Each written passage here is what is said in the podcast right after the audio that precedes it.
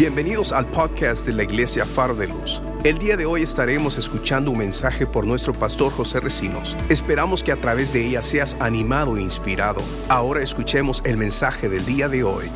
Lucas 8, voy a leer del verso 40 al 55. La lectura es un poquito larga, leo de la versión nueva internacional, pero quiero leerlo todo porque aunque yo sé que usted eh, ha leído este pasaje anteriormente, eh, tenga en mente eh, los sucesos que se dieron eh, en el proceso cuando este hombre va y busca a Jesús eh, anhelando un milagro.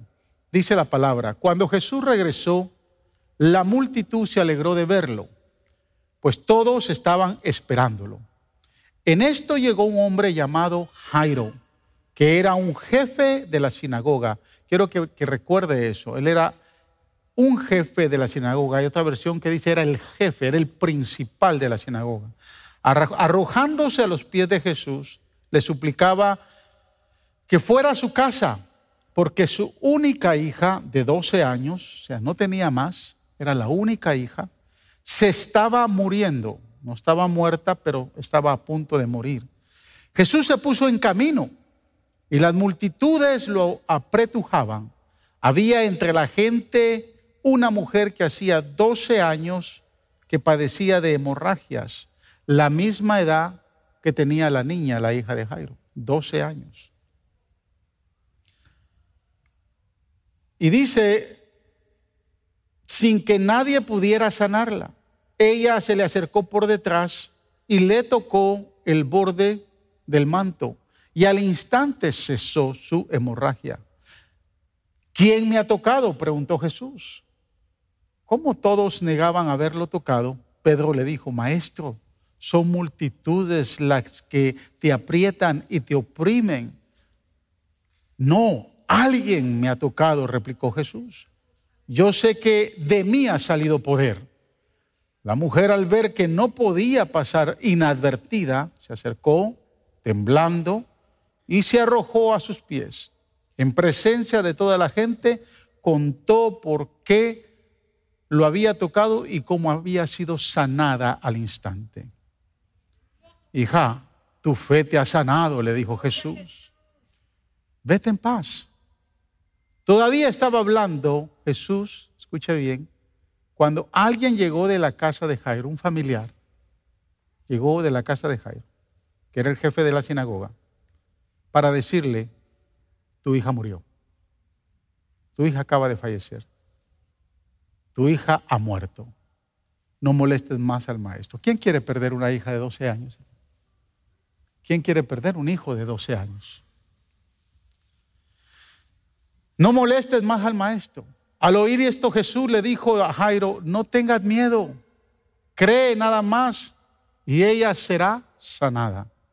Cuando llegó a la casa de Jairo, no dejó que nadie entrara con él, excepto Pedro, Juan y Jacobo y el padre y la madre de la niña. Todos estaban llorando.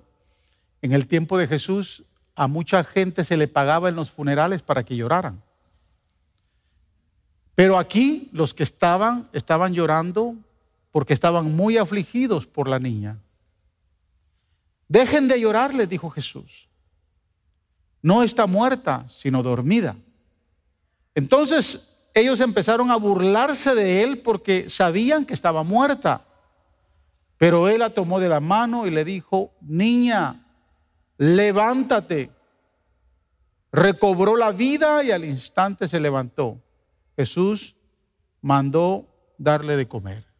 Gloria al Señor. Amén. Padre, te damos gracias por darnos este hermoso privilegio de estar en tu casa. Te doy gracias porque dentro de Señor, el tiempo que, Señor, hoy tenemos, hoy podemos entender, Señor, la importancia de estar en tu casa. Gracias por cada familia que se ha acercado y gracias también por los hermanos que, Señor, nos siguen, Señor, en la audiencia a través, Señor, de las redes, a través, Señor, del espacio, Señor, que tenemos en YouTube. Padre, bendíceles también a ellos. Gracias porque, Señor, hoy nos das el privilegio de recibir tu palabra y por medio de tu palabra nos vas a edificar, nos vas a hablar, nos vas a consolar, nos vas a exhortar, nos vas a enseñar. Haz que tu palabra, Señor, eh, tenga fruto, sea fructífera en nuestras vidas, Señor, para que podamos entonces hacer y entender tu voluntad. Bendice, Señor, tu palabra en nuestros corazones y glorifica tu nombre porque solo tu nombre es el único que puede ser exaltado y glorificado. Padre, gracias en el nombre de Jesús. Amén, amén y amén. Tome asiento. Yo le titulé a, este, a, este, a esta prédica eh, La visión de un padre. La visión de un padre. Ahora escúchenme bien todos los varones eh, que son padres. Eh, quiero que me entiendan porque todos los padres nosotros nos visionamos la vida en hacer cosas, nos visionamos con proyectos.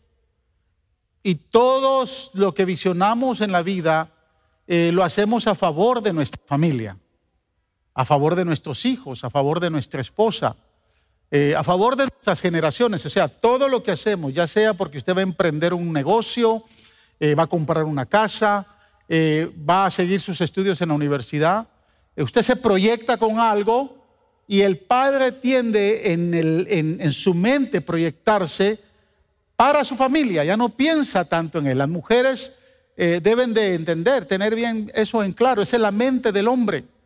Cuando el hombre emprende algo, lo hace para su familia. Pero hoy yo no voy a hablar de ese tipo de visión.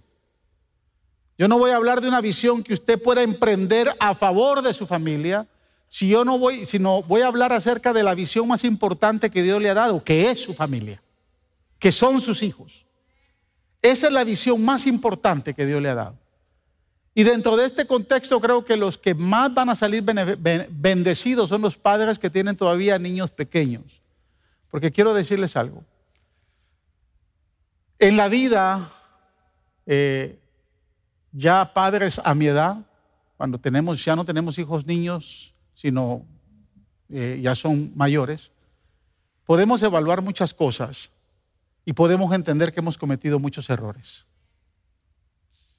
Estos días eh, estaba precisamente el jueves o el viernes, creo yo, estaba aquí en la, en la oficina de la iglesia, estaba tratando de terminar algunos ajustes a esta prédica y quise buscar eh, eh, algún video, eh, alguna reflexión a través de, la plataforma YouTube para compartir con ustedes. Y empecé a buscar, a buscar, y, hay mucho, pero realmente nada que pudiera entender que pudiera, se pudiera alinear al mensaje. Pero en la búsqueda me topé con una canción. Una canción que de, niño, tal vez cuando tenía 10, 12 años, eh, la, la oí por primera vez y me gustó mucho, me gustó mucho porque aunque la canción es mundana, tiene un mensaje muy, eh, muy bonito. Si ustedes obviamente tal vez la han escuchado, ¿no? Eh, la canción se titula Mi viejo, ¿verdad? Y, parte de la canción dice, es un gran tipo, mi viejo. No se las voy a cantar. Desde la primera vez que yo escuché esa canción me hizo llorar. Pero me hizo llorar porque yo, yo no crecí con mi viejo. El único recuerdo que yo tenía eh, de mi viejo es una foto que todavía la tengo ahí en mi oficina. Es la foto de, mi padre, tal vez él tenía mi edad un poquito más joven. Y la foto, eh, mi papá nos la envió porque él vivía de tres años, partió de casa, eh, se, fue se vino a vivir a este país y vivía en la ciudad de Nueva York. Y a los años, yo no sé en qué año, él nos mandó un paquete y en el paquete venían un paquete para cada, venía un, tape, un video, eh, no era un video, perdón, era un tape, una cinta de audio tape, eh, Ya ustedes se pueden imaginar hace muchos años atrás, ¿no? Eh, y venía ahí eh, un mensaje para cada uno de nosotros, sus hijos, mi hermano mayor Carlos, mi segundo hermano Vinicio y mi persona.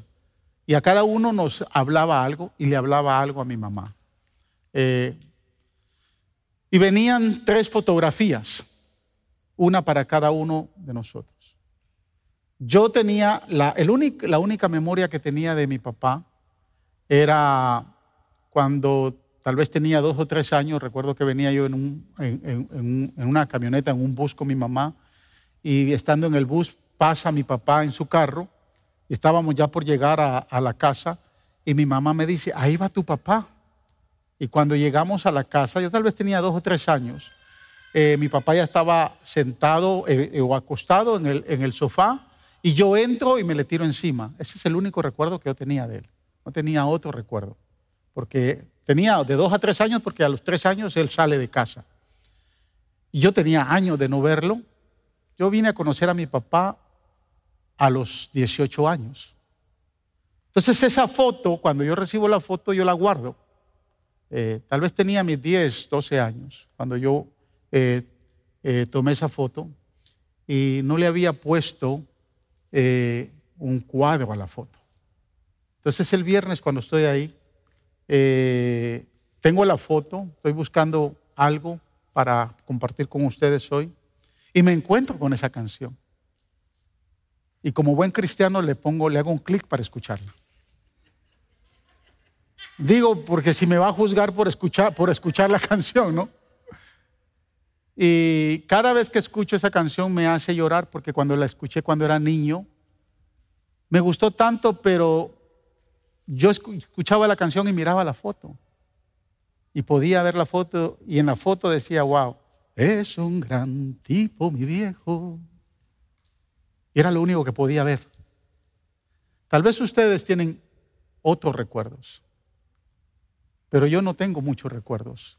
De niño y de joven, lo conocí a los 18 años. Eh, cuando nos casamos con mi esposa en el año 86, Dos años después tuvimos un, un incidente, él y yo, eh, un incidente donde yo como joven no lo pude entender, porque él tenía, él ya había hecho familia, obviamente cuando se vino a este país hizo familia, y se acababa de separar de la esposa que tenía, eh, habían perdido un negocio, habían perdido todo, él se quedó prácticamente en la calle. Un día me llama, y me dice que si lo puedo recoger en un, en un, lugar. Y cuando yo llego a buscarlo, él tiene maletas y yo pienso que él se va para Guatemala de viaje. Y le digo, ¿qué le pasó? Eh, ¿A qué hora sale su vuelo? No, me dijo, no voy de viaje. Quiero que me des posada. Nosotros vivíamos en un apartamento muy pequeño. Eh, ya había nacido Joshua y Joseph, pero era de un dormitorio el apartamento.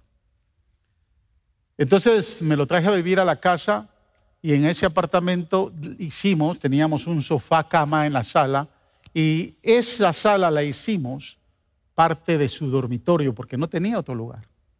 A los niños nos los llevamos obviamente con nosotros al cuarto y eh, en ese dormitorio, en esa sala, él puso sus cosas. Joshua tenía como dos años, tal vez, ya caminaba y como todo niño inquieto empezaba a tocar. Mi papá estaba frustrado, estaba estresado por todas las experiencias que tenía, por las pérdidas que había tenido. Entonces le molestaba que mi hijo llegara a tocarle sus cosas. Y un día lo regañó muy mal y obviamente mi esposa sale como buena madre a defender a su hijo. Y hay conflicto entonces entre ella y él. Ella me llama al trabajo, yo llego y yo soy de los esposos que cree que la prioridad es la esposa, porque eso es lo que dice la Biblia. La Biblia dice dejar a tu padre y a su madre. Entonces, eso es lo que dice la Biblia. Y tal vez eso ha mantenido que nuestro matrimonio, por los 34 años que estemos, esté muy fuerte. Cuando yo llego a casa, yo no me pongo al lado de mi papá. Yo me pongo al lado de mi esposa. Y eso le molesta a él. Y hay un conflicto, tenemos ahí una confrontación y eso me da la libertad de cometer uno de los errores más graves que cometí siendo joven y siendo hijo. Y yo me pongo a discutir con él y le saco a la luz muchas cosas que nos había abandonado, esto y lo otro. me puse a juzgar a mi padre sin tener la autoridad de hacerlo. Quiero decirle a los jóvenes acá, nunca juzgue a sus padres no importando qué tipo de conducta hayan tenido. El hijo no está en posición de juzgar a ningún padre. Nadie. Se lo digo alguien que cometió ese error. Yo cometí ese error y entonces entramos en un conflicto. Él tuvo que irse de casa. No sé ni a dónde se fue. En ese momento no sabía ni a dónde se había ido. Y ese, ese, argumento, ese, ese conflicto, eh, esa discusión nos separó por 10 años. Yo no le volví a hablar a mi papá por 10 años. Eso fue en marzo de 1988. Mi hijo Joseph ya había nacido, eh, Benjamin todavía no había nacido, y por 10 años estuvimos separados, alejados. Yo empecé a pastorear, empezamos a pastorear con mi esposa a finales del 89, principios del 90, eh, y estaba muy, todavía muy enojado con mi papá. Cuando yo empiezo a pastorear, obviamente me doy cuenta de muchas realidades y a, través de los primeros años de estar pastoreando me di cuenta eh, el grave error que había cometido. Y le empecé a orar al Señor por una oportunidad de volverme a restaurar, de restaurar la relación con mi papá. Y no fue hasta el año 1998, 10 años después, que se nos dio la oportunidad de podernos reconciliar estaba, estábamos en Guatemala, mi hermano me dice, mañana viene mi papá, no te había dicho nada, pero ¿qué vas a hacer? Y yo dije, bueno, si vengo pidiéndole al Señor por una oportunidad, esta es la oportunidad. Yo tenía miedo de acercarme a mi papá porque mi papá era de armas a tomar. Mi papá era bravo, tenía un carácter bien bravo.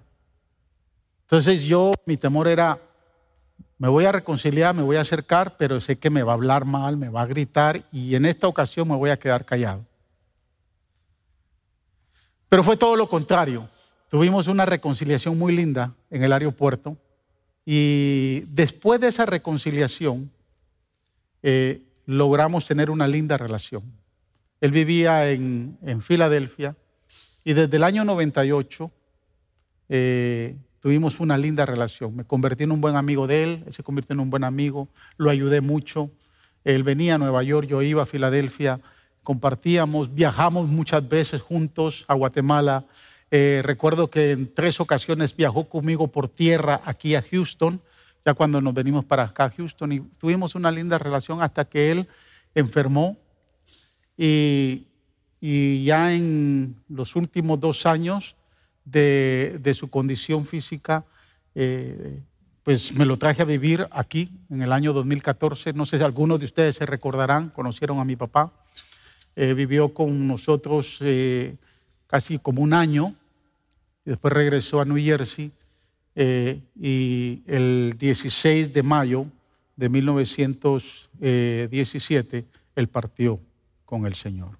Dos semanas antes o una semana antes había irlo a ver a mi papá, mi papá le había dado eh, Parkinson, se le complicó con el MS, eh, y perdió toda la movilidad del cuerpo.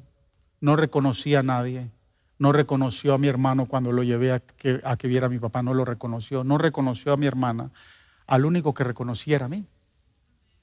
Y cuando voy, que ya no puede hablar, que casi no se puede mover, el último recuerdo que tengo de mi padre es que él extiende su mano con mucho esfuerzo para tocar mi rostro. Eh, no me dijo nada, pero sentí que en su corazón me estaba expresando su amor. Y luego bajó su mano. Esa es la, última imagen que tengo de papá cuando está vivo. Eh, una semana después estábamos en Florida con mi, con mi esposa eh, y me llamaron que él había fallecido. Les traigo esto porque Ustedes me conocen, yo soy muy abierto, yo no, a mí no me gusta esconder nada. No escondo mis errores, no escondo mis faltas, porque usted no tiene un pastor que es perfecto. Y sé que cometí errores como hijo. Y que como hijo, obviamente, al no tener tampoco la experiencia de un padre que, con quien haya crecido, definitivamente como padre cometí errores. Y si cometí errores como padre, de los cuales también me he sentado a evaluar, eh, y por eso me, me interesó mucho este pasaje, porque quisiera que los padres que tienen todavía niños pequeños no cometan los mismos errores, que se visionen con su familia, que se visionen con, con lo que tienen, porque Padres, muchas veces nos visionamos con cosas allá afuera. Y vuelvo y repito, tal vez la visión de tener, un, de tener bien a su familia es dedicarle más tiempo a su negocio o dedicarle más tiempo a, a su trabajo. Es de estar tal vez estresado y afanado por muchas cosas que son parte de una visión que usted puede tener a favor de su familia. Pero cuando observamos lo que este pasaje de Jairo nos vamos a dar cuenta que hay algo más importante que lo que podamos visionar allá afuera. Que nuestra primera visión, nuestra primera, nuestra primera proyección deben de ser nuestros hijos. Los que Dios nos ha dado y los que están al lado suyo hoy. Amén. Así que yo quiero contemplar algo, compartir algo que, realmente eh, es de importancia porque fíjese, eh, constantemente se habla del mayor interés e importancia que se le da a la madre. Y, a veces los padres nos sentimos un poco celosos de parte de Pero es una realidad, los, hijos eh, tienen, hacen más vida con, con la madre que con el padre. Eh, eh, eh, en, una, en cierta ocasión un predicador le preguntó a un grupo de jóvenes y les dijo, ¿cuántos quieren que una esposa, que, cuántos quieren de ustedes tener una esposa con las características de su madre? Y todos levantaron la mano. Y después hizo la pregunta, ¿y cuántos quieren tener, a las señoritas, cuántos quieren tener un esposo con las características de su padre? Ninguna niña levantó la mano. Bajaron el rostro. Porque vivimos en tiempos donde la figura paternal se hace indispensable, pero muchas veces no, nos hemos dado cuenta qué tan importante es que la figura paternal esté en casa, pero que no solo esté en casa para traer la plata, sino esté en casa para corresponder a lo que necesita corresponder. Muchas de las crisis de la familia de hoy en día son el producto de hogares monoparentales, es decir, donde solo existe la figura de una autoridad y en la mayoría de los casos es la mamá. Y esto ha hecho que la situación se agrave porque la ausencia del padre ha causado estadísticas muy fuertes. Observe estas estadísticas que quiero compartir con ustedes. Y no sé si los muchachos se las di a Miriam, ojalá que me las puedan poner ahí. El 71% de los jóvenes que abandonan la escuela secundaria proviene de hogares sin padre. El 75% de todos los adolescentes con abuso de sustancias químicas, o sea, con drogas, en los centros de tratamiento de hogares, eh, de, de drogas, perdón, provienen de hogares sin padres, el 75%. 85% de todos los jóvenes que están en prisión, que están en cárceles, son de hogares sin padre. 63% de los suicidios juveniles son de hogares sin padre. El 90% de todos los niños fugitivos, o sea, aquellos que se van de casa, el 90% de esos niños que salen corriendo de casa son de hogares sin padre. El 85% de todos los niños con trastornos de mala conducta provienen de hogares sin padre. Y esto es impresionante y es alarmante, porque yo de manera personal sé que es crecer sin un padre. Y gloria a Dios porque no fui parte de estas estadísticas. Pero Hay hogares donde el Padre está, pero la presencia del Padre no está. No sé si me explico. Entonces por eso me llamó la atención este pasaje de Lucas capítulo 8 y le puse la visión de un padre. Porque un padre, número uno, un padre visionario tiene conciencia de familia. Todo padre visionario debe de tener conciencia de familia. A la luz de las escrituras en el capítulo 4 de Lucas, cuando usted lee el capítulo 4 de Lucas, del versículo 28 en adelante, se va, se va a dar cuenta que después de que Jesús lee, sale del desierto, va a la sinagoga de Nazaret, porque él regresa a su ciudad natal, y entra a la sinagoga y se lee la escritura de Isaías, y cuando lee esa escritura de Isaías, él se sienta. Y ahí en la escritura de Isaías él menciona las cinco cosas para las cuales fue el llamado.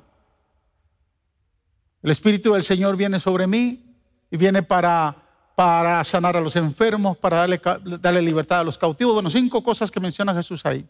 Después de que lee ese pasaje, se sienta y dice que los líderes de la sinagoga se molestan. Y la gente se molesta. Y el contexto del capítulo 4 de Lucas dice que lo sacan de la sinagoga, lo llevan a un precipicio, o sea, a un monte, y quieren matar a Jesús. Lo quieren totalmente matar, eh, asesinarlo del precipicio. ¿Sabe quién era el líder de esa sinagoga? ¿Sabe quién era el principal de esa sinagoga? Jairo.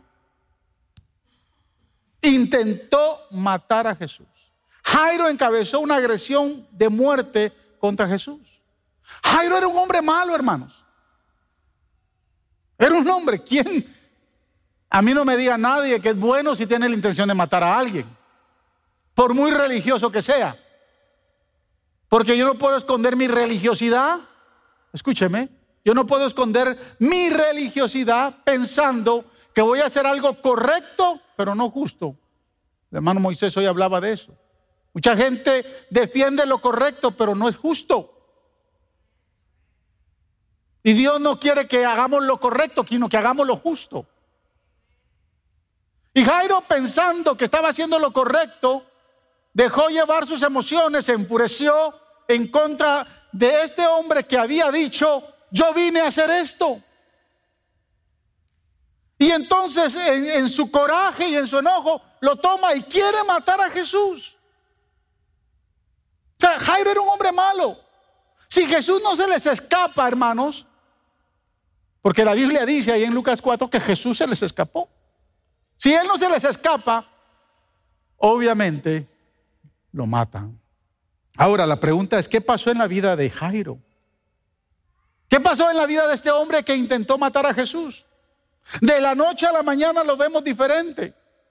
De la noche a la mañana lo vemos postrado y humillado a los pies de Jesús. Verso 41 dice, en esto llegó un hombre llamado Jairo, principal de la sinagoga. Él era, Jesús está en Nazaret. Y en Nazaret solo hay, había una sinagoga, por eso es que sabemos que era Jairo, principal de la sinagoga, arrojándose a los pies de Jesús, le suplicaba que fuera a su casa. ¿Sabe qué pasó? Su niña de 12 años, su única hija, se está muriendo.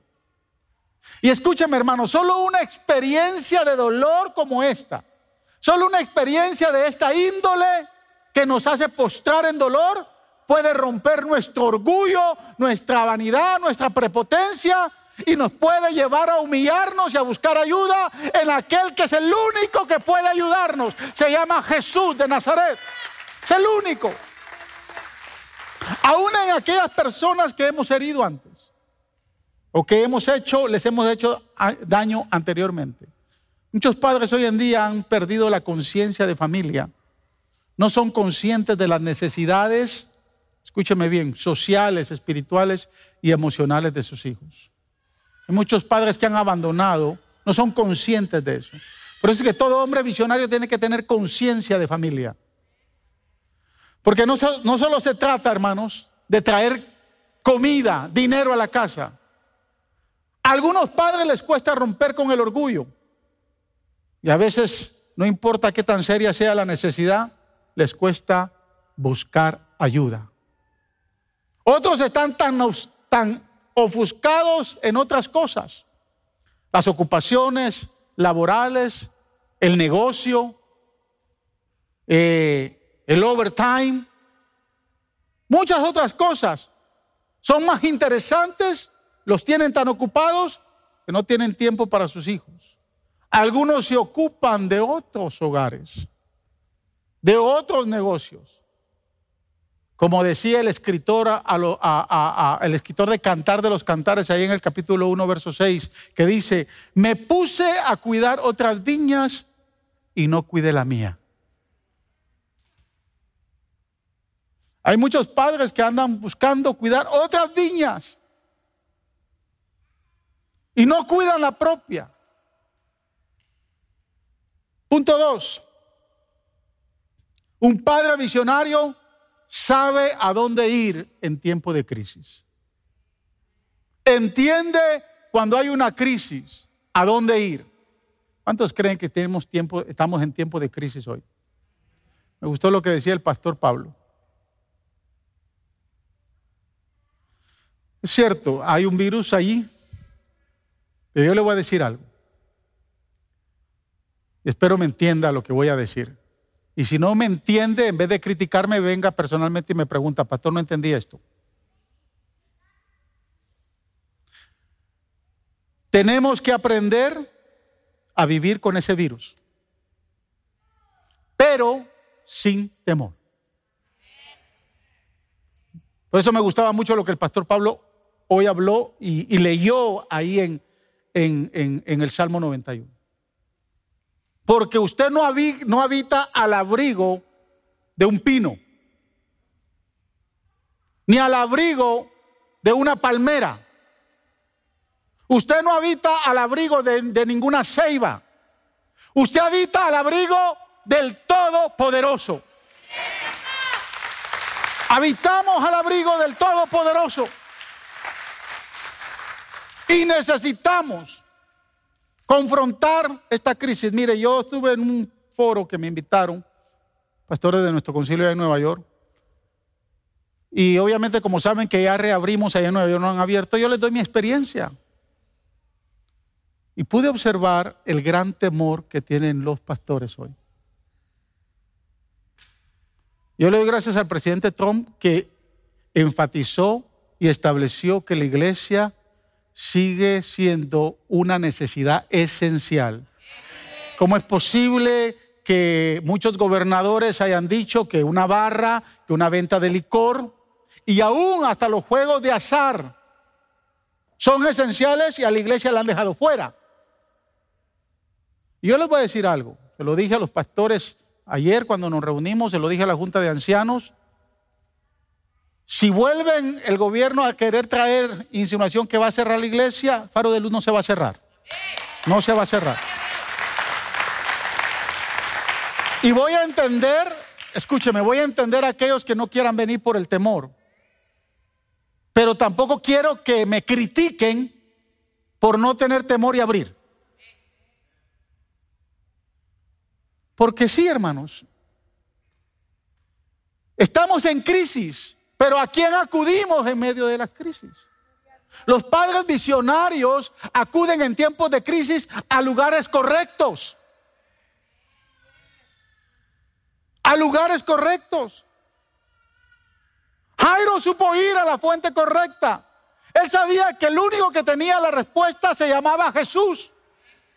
Lo había visto ver milagros y por los milagros lo había intentado matar, lo había rechazado. Pero ahora desesperado, queriendo ver un milagro en su hija, busca al único que puede hacer milagros. Y es nuestro Señor Jesús. El único. Y gloria a Dios por Jesús, hermanos, que a pesar de todo, nunca nos va a rechazar. No rechazó. No hard feelings. Vio a Jairo venir postrado en dolor cuando lo quiso matar y le dijo, Jairo, no hard feelings. No me voy a vengar de ti. ¿Cuál es tu problema? Mi hija, Señor, se está muriendo. Let's go. Te voy a acompañar. Dice el verso 41, arrojándose a los pies de Jesús, le suplicaba que fuera a su casa. Esto habla de humillación, de carácter. Esto habla de romper todos los parámetros que, toda la estructura y modelos mentales de Jairo. No era fácil para un hombre en la posición de Jairo, el estatus que tenía, el liderazgo religioso que tenía. Se humilló de esta manera. Él no pensó que iba a pensar las autoridades, que iban a pensar los demás. Era, era el principal de la sinagoga, el que había encabezado, el que movió a toda esa gente para matar a Jesús y ahora esa gente lo está viendo postrado y humillado a los pies de Cristo. Solo la pérdida, casi pérdida de una hija o de un hijo puede hacer un padre hacer eso. Si va a buscar el, va a buscar el lugar correcto. Si arriesgó a la burla, a que lo vieran, especialmente que lo viera su propia raza y los de su propia secta y los de su propia sinagoga.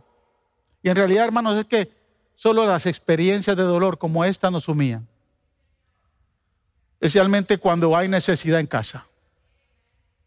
Punto tres, hoy vamos para cumplir. Los padres visionarios saben confrontar las necesidades de sus, de sus hijos personalmente. ¿Me escuchó? El verso que leímos dice que Jairo fue personalmente. O sea, no manda a la mujer, no manda a los líderes religiosos del pueblo, no manda a un sirviente. Él dice, yo voy a confrontar esto.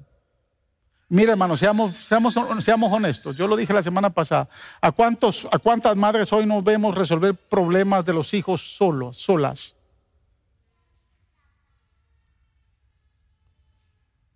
¿Cuántos? Mire, ya mis hijos están grandes. Ellos no se recuerdan, pero siendo pequeños dieron problema.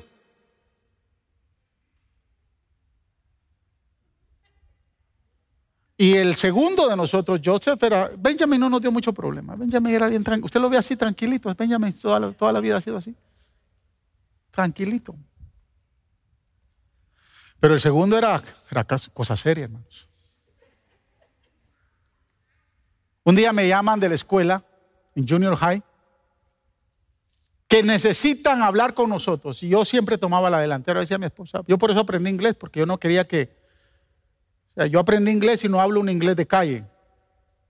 Porque a veces cuando uno habla un inglés de calle, la gente lo ve a uno y, lo, lo tilda de tonto. Es la verdad. Entonces yo, yo hice el esfuerzo, fui a la escuela, aprendí, tal vez no lo hablo el 100% perfecto, pero pero no me meten el dedo en la boca. yo me, desenvuelvo bien. Y voy a ver el problema a la escuela. Yo se había metido en problema. Y en la ciudad de Nueva York no hay parqueos como aquí, las escuelas tienen parqueo y todo, allá no. Cuesta encontrar parqueo, yo estoy buscando parqueo. Y imagínense, los que vivieron en Nueva York saben que el tema es, feo. A Fort Hamilton y la 72 estaba la escuela McKinley, Junior High McKinley, y no se encuentra. Yo estoy buscando parqueo. Y entre la búsqueda los carros se meten, uno se mete. Y veo que se me mete un carro al frente. Y era una mujer. Y lo que más me molestó es que me saca el dedo. Usted sabe, entiende, ¿verdad? Yo no lo puedo hacer porque usted lo entiende, ¿no? Y yo dije, qué sinvergüenza mujer esta. Y eso me molestó. Bueno, entro a la escuela, finalmente consigo parqueo, entro a la escuela, voy a, la oficina ahí de la, de la, superintendente y me empieza, es que su hijo, boom, boom, boom, boom, boom, boom, boom, boom, y boom, boom, boom, boom. Y llamen a la, eh, le dijo la, la superintendente, llamen a la maestra de matemáticas porque él también, ella también tiene que hablar. Y vino la maestra de matemáticas. Cuando, me, cuando yo la vi y me empieza a dar el récord, me dice, ¿y qué va a hacer usted como padre? Yo le digo, ¿usted no fue la que allá afuera me sacó el dedo?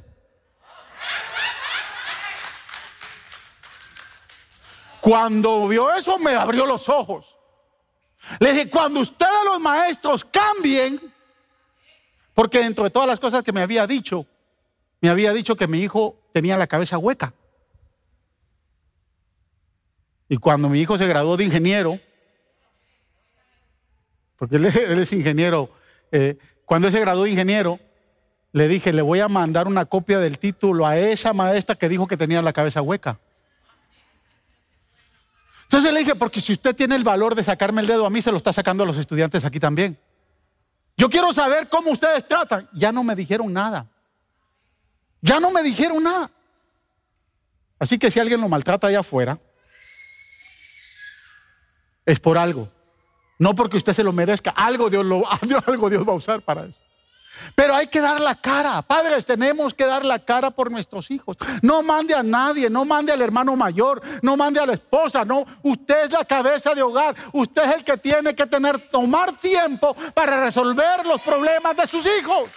Saque tiempo. A muchos padres les da vergüenza. Otros siempre ponen la excusa del trabajo. Nunca tienen tiempo. Pero empiece a sacar tiempo. Hermano, saque tiempo para ir, para hablar con los maestros, para sentarse con sus hijos, para entender esos problemas. Por favor, saque tiempo de calidad para estar con sus hijos. Escúcheme, hermanos. Jairo pudo ir a otros lugares, a otras partes. Su condición económica se lo permitía. Su posición social de igual manera. Su religión también. Tenía mucho a su favor, pero fue a los pies de Jesús. En esta crisis, ¿cuántos padres se han activado más? Mire, nuestras redes, nuestras plataformas Zoom, que tiene varias salas los martes, porque tenemos varias salas abiertas, yo veo a más madres que a padres.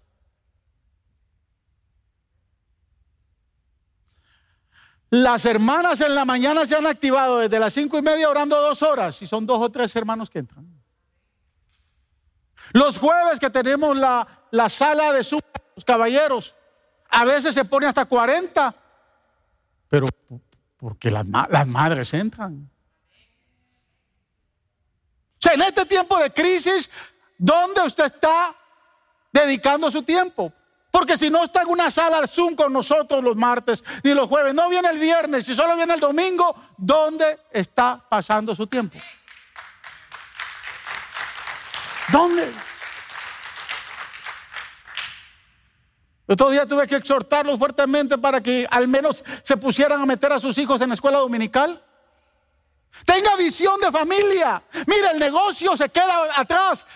El trabajo se queda atrás. El dinero se queda atrás. Pero el que habita el abrigo del Altísimo va a tener refugio.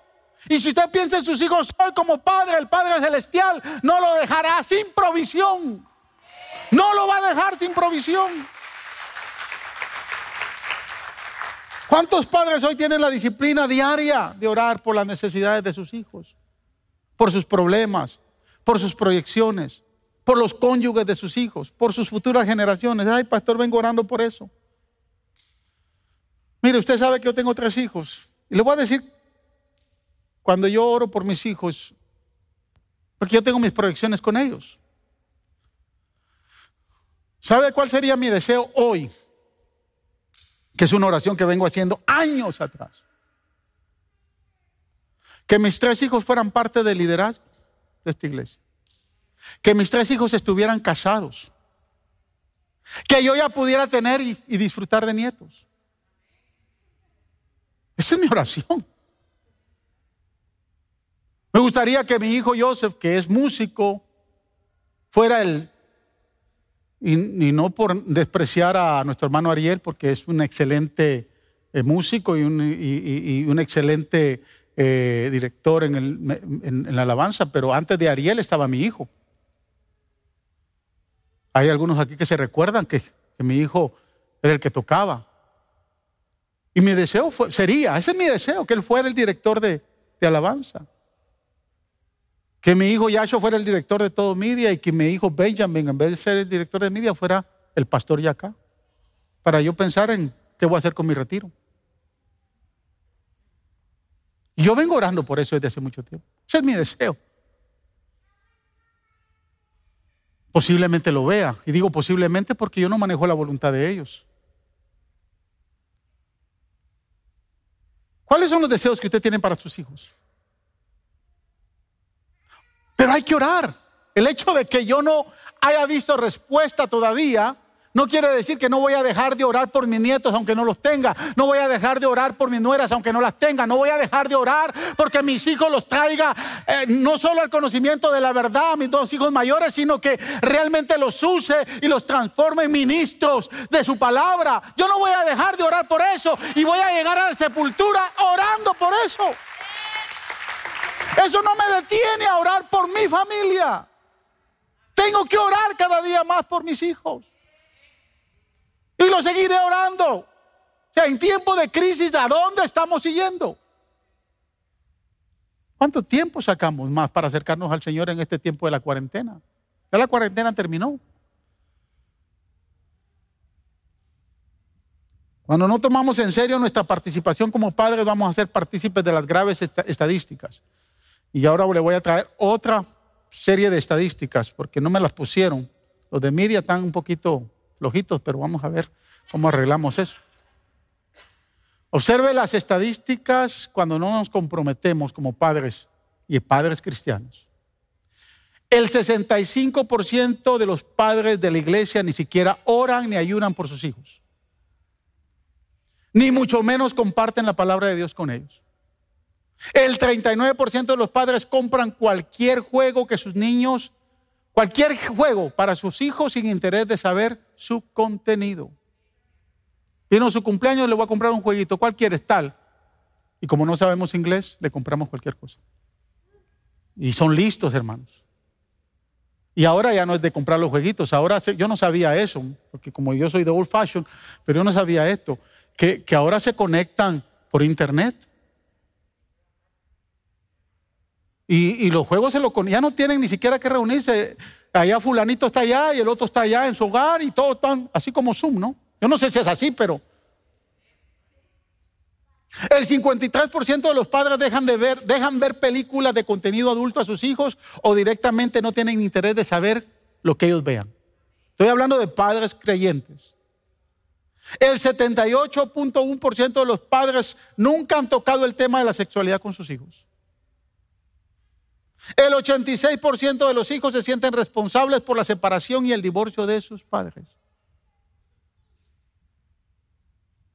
Así que si usted tenía en mente dejar a la viejita o al viejito que lo tiene, la tiene a su lado, sus hijos van a tener la culpa. El 86% de los hijos se sienten responsables. A ah, mis viejos se separaron por mí. Es mi culpa. Porque cada vez los ven discutiendo y los niños salen a relucir. Entonces ellos se sienten culpables. El 90% de los hijos adolescentes se sienten solos y no comprendidos por sus padres. Necesitamos tener la visión de ver las necesidades de nuestros hijos. Número cuatro y último. Un padre visionario involucra a Jesús en su casa. Jairo le suplicó a Jesús que fuera a su casa. Él sabía que llevar a Jesús a su casa traería sanidad, traería la solución del problema. Padre, necesitamos evaluar lo que estamos llevando a casa. Sí, yo sé que muchos o todos estamos llevando dinero, pero eso no es suficiente. Nuestras familias necesitan no solo dinero, no solo lo material, hay otras necesidades que cubrir. Necesidades de carácter emocional. Nuestros hijos se necesitan sentirse amados. Necesitan sentirse amados. Necesidades de carácter intelectual. Los únicos que pueden ejercer influencia y una motivación de desarrollo académico de nuestros hijos son, somos nosotros los padres. Somos los únicos. Mire, a mí me funcionó. Yo no sé a usted, a mí me funcionó. Yo sé que muchos padres a los hijos los quieren hacer mucho más responsables cuando llegan a, terminan la escuela de high school, a la escuela superior y van a la universidad y le dicen, bueno, ahora tienes que trabajar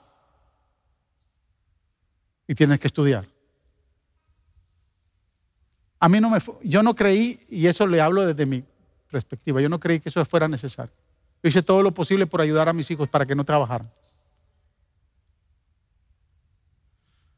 Porque creo que en que si vamos a invertir tiempo, vamos a invertir finanzas, también, también tenemos que creer que tenemos que invertir en las proyecciones de ellos.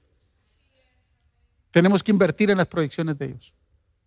Otros padres llevan diversión, llevan vicios, llevan violencia a la casa. Algunos otros padres llevan infidelidad, maltratos. Y que no les pase como le pasó a aquel que salió a buscar comida para sus hijos, los profetas, en el segundo libro de Reyes, capítulo 4, versículo 39, dice la palabra ahí, que salió a buscar una hierba, salió a buscar comida y se encontró con una hierba silvestre, la arrancó, cogió un par de frutas más y cuando llegó se puso a hacer a cocinar y cuando terminó de cocinar y, y probaron la comida, dijeron, hay muerte en la olla. Y en muchos hogares hoy el Espíritu Santo está gritando, hay muerte en este hogar. Por lo que se está trayendo a casa. Jairo llevó a Jesús a su casa. No llevó muerte, llevó vida. Y vida en abundancia.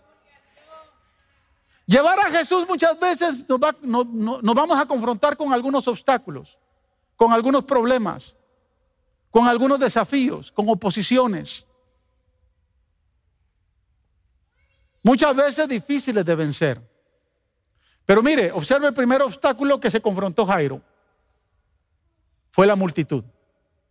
Camino a casa, iba una gran multitud y dice que la gente no dejaba caminar a Jesús porque lo apretaban. Entonces no es lo mismo caminar sin gente que caminar con gente. ¿Verdad que sí? Y si usted tiene una hija o un hijo de 12 años que se le está muriendo, usted quiere que el que al que va a buscar que corra. ¿O no? Si hubiera habido bicicleta en aquel entonces, si hubiera habido carro, Jairo monta a Jesús en el carro y le digo, vámonos, porque ya no hay tiempo. Entonces Jairo llega y se confronta con una multitud. Y de paso, cuando Jesús decide ir con él, aparece una bendita mujer. Que Jesús le dice, ok, vámonos, vamos, caminemos. Y van caminando y aparece una mujer que le toca el borde. Y entonces aquí Jesús se para. Aquí ya no, la escritura no habla de Jairo. Pero escúcheme. Jairo estaba viendo su celular a ver qué texto le mandaban, cómo iba el asunto en casa. Está viendo el reloj. Maestro, avanza, porque ¿por qué te paras? ¿No cree usted que es obstáculo? Y Jesús se paró un buen rato, no fue, no fue que la vio, no, Jesús. Imagínense si yo digo hoy aquí, hermanos, me robaron mi billetera. ¿Quién se la llevó? La pastora. Va a haber silencio. Y por favor, servidores, me cierran esa puerta hasta que, hasta que aquí se defina quién se la llevó. Va a pasar un buen tiempo hasta que el que se la llevó diga, yo fui. Así está Jesús. Alguien me tocó. Pedro dice, maestro, si la gente te aprieta, como tú? No, no, poder salió de mí. Alguien me tocó. Aquella mujer está avergonzada, 12 años. ¿Y sabe por qué tiene vergüenza? Porque el problema no era cáncer. El problema no era, no, no era el COVID. El problema era una hemorragia. Damas, entienden bien esto. Era un periodo menstrual de 12 años que no paraba. Había ido a médicos, se había gastado todo el dinero. Una mujer en esa condición ya el marido la abandonó, los hijos la abandonaron. No podía entrar al templo, no podía ir a ver al sacerdote porque la ley se lo impedía. Porque era una mujer que tenía flujo de sangre. Nadie cuando alguien el que le va a hablar a, esta mujer de Jesús tiene que ser un familiar. O tal vez la vecina que le dijo, mira, entró a Nazaret alguien que tiene la solución a tu problema. Y esa mujer se levanta. Si ha perdido sangre, ha perdido vida. Está débil. Esa mujer está anémica. Y arrastrando llega. Y cuando siente la sanidad, empieza a llorar. Pero Jesús dice, alguien me tocó. ¿Y sabe qué, pasa en la mente de esta mujer? Si digo que fui yo, me van a apedrear. Porque toqué a un rabino y no podía tocar a un rabino con flujo de sangre. Entonces, ¿cuánto tiempo pasó para que esta mujer hablara y dijera yo fui? Tal vez pasó un par de horas y Jairo. El tema no es la mujer, es Jairo. Mire qué obstáculo. El tema es que ahí se confronta con el tercer obstáculo. Porque como el Señor se tardó, cuando finalmente ella decide hablar, ¿verdad? Y dice toda la verdad, el verso 33 dice que dijo toda la verdad. Cuando dice toda la verdad, entonces el Señor le dice, hija, hija, le dio valor. Una mujer desvalorizada por la sociedad, desvalorizada por la religión, desvalorizada por el pueblo. Ahora, el Señor del templo le da valor y le dice, hija. Aleluya. Tu fe te ha sanado. Y cuando termina de decir, tu fecha ha sanado, llegan los familiares, porque a veces los familiares solo para dar malas noticias sirven. ¿Verdad que sí? Solo para dar malas noticias sirve la familia. Y llegó, no sé si el primo, si el tío, o no sé quién, pero era la familia, llegó y le dijo, la muchacha murió. No molesten más al maestro. Mire que este sí era el obstáculo para, para que todo se arruinara.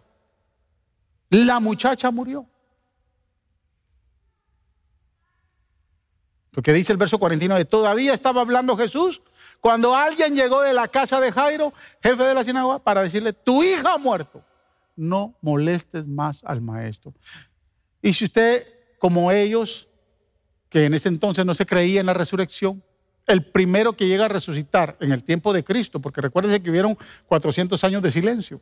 Los milagros de resurrección se dieron en el Antiguo Testamento y fueron raros. Pero ahorita aquí, aquí no había nadie que había resucitado a nadie y viene, si usted le dice su hija murió, se va a tirar a llorar. Entonces, este es el tercer obstáculo, la familia. Estas fueron las palabras más duras que pudo haber escuchado Jairo en ese momento. En medio de esa noticia,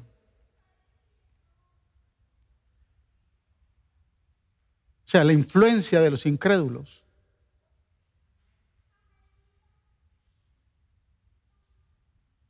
sucede algo que lo voy a dejar para después. Ahorita ya voy a terminar. Pero observe el verso 51 al 53. Cuando llegó a la casa de Jairo, no dejó que nadie entrara con él, excepto Pedro, Juan y Jacobo y el padre de la madre de la niña. Todos estaban llorando muy afligidos por ella. Dejen de llorar, les dijo Jesús. Y mire lo que dice. No está muerta. Está dormida. Entonces empezaron a burlarse de él porque sabía que estaba muerta. Toda la gente se empezó a burlar de Jesús. ¿Qué hizo? ¿Qué, hizo que Jesús dijera estas palabras? Observe el verso 50. Cuando le dicen los familiares que la niña ha muerto. Al oír esto, Jesús le dijo a Jairo, no tengas miedo. Cree nada más y ella será sanada. Yo le felicito a todos los padres que traen a sus hijos acá. Yo los quiero felicitar. Y a los padres que todavía no se han decidido a traer a sus niños, quiero decirles lo que Jesús le dijo a Jairo. No temas. No temas. Cree nada más. Porque ella va a ser sana.